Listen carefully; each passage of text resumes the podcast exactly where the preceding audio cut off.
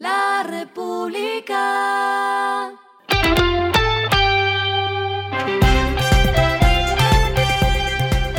Al final de la jornada, esto es lo que debes saber sobre el comportamiento de los negocios, las finanzas y la economía.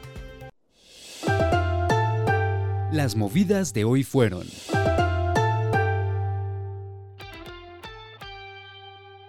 El Mintic, en alianza con Ecopetrol y Claro, realizaron nuevas pruebas con la tecnología 5G para uso industrial en la operación de la refinería de Barranca Bermeja. Las pruebas se centraron en soluciones de asistencia remota, videoanalítica y transmisión de información y datos en tiempo real. Esto permite que mediante dispositivos intrínsecamente seguros como lentes y móviles, los especialistas puedan dar asistencia técnica desde cualquier lugar del mundo en tiempo real.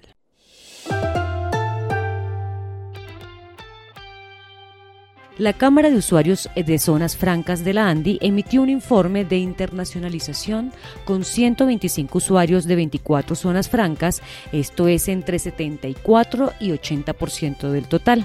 Entre las variables del informe se encontró que del total de las zonas francas, 48% sí exporta, 47,2% no y 4,8% aún está en el proceso para hacerlo.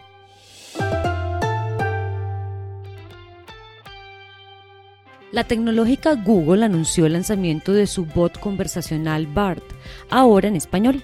Con esto, este idioma sería uno de los más de 40 lenguajes que Google incorpora a su chatbot de inteligencia artificial generativa. De esta manera, también estará disponible en árabe, chino, alemán y portugués. Lo que está pasando con su dinero.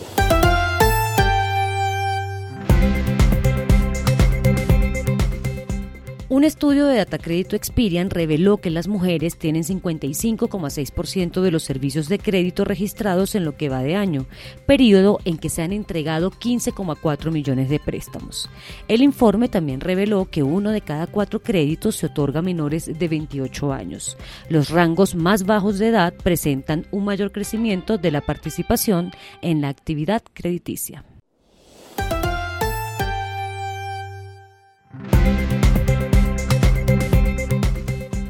Los indicadores que debe tener en cuenta. El dólar cerró en 4.102,13 pesos, bajó 26,54 pesos.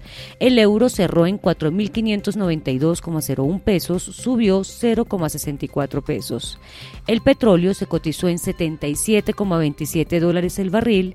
La carga de café se vende a 1.310.000 pesos y en la bolsa se cotiza a 1,87 dólares. Lo clave en el día.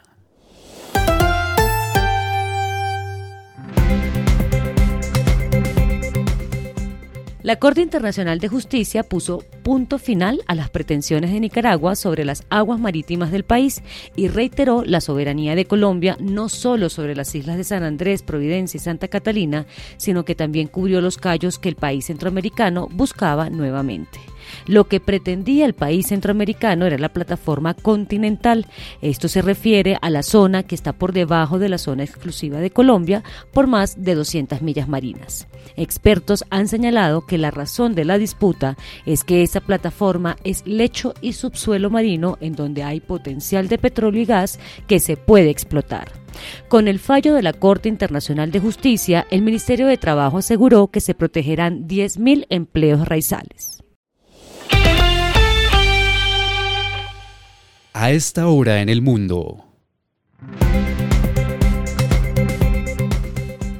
Se investiga si OpenAI ha participado en prácticas desleales o engañosas que hayan resultado en un daño a la reputación de los consumidores. La Comisión Federal de Comercio abrió una amplia investigación sobre la compañía para determinar si su chatbot con inteligencia artificial ChatGPT ha infringido las leyes de protección al consumidor al poner en riesgo la reputación y los datos personales de los usuarios, según informó este jueves The Washington Post.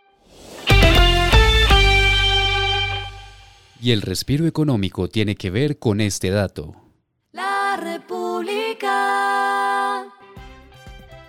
Burger King le pagará a una persona por probar hamburguesas en su nuevo restaurante. Y escuchen el sueldo que ganará esta nueva persona por probar su menú completo durante tres días. Serán 3 millones de pesos.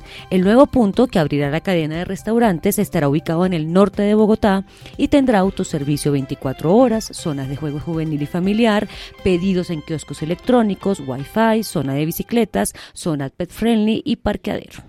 La República.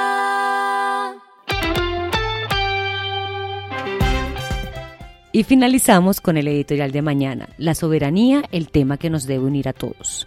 No importa quién logró frenar las ambiciones de los nicaragüenses sobre el mar Caribe colombiano, lo que nos debe unir es la idea de soberanía y lo que queremos del país. Esto fue Regresando a casa con Vanessa Pérez.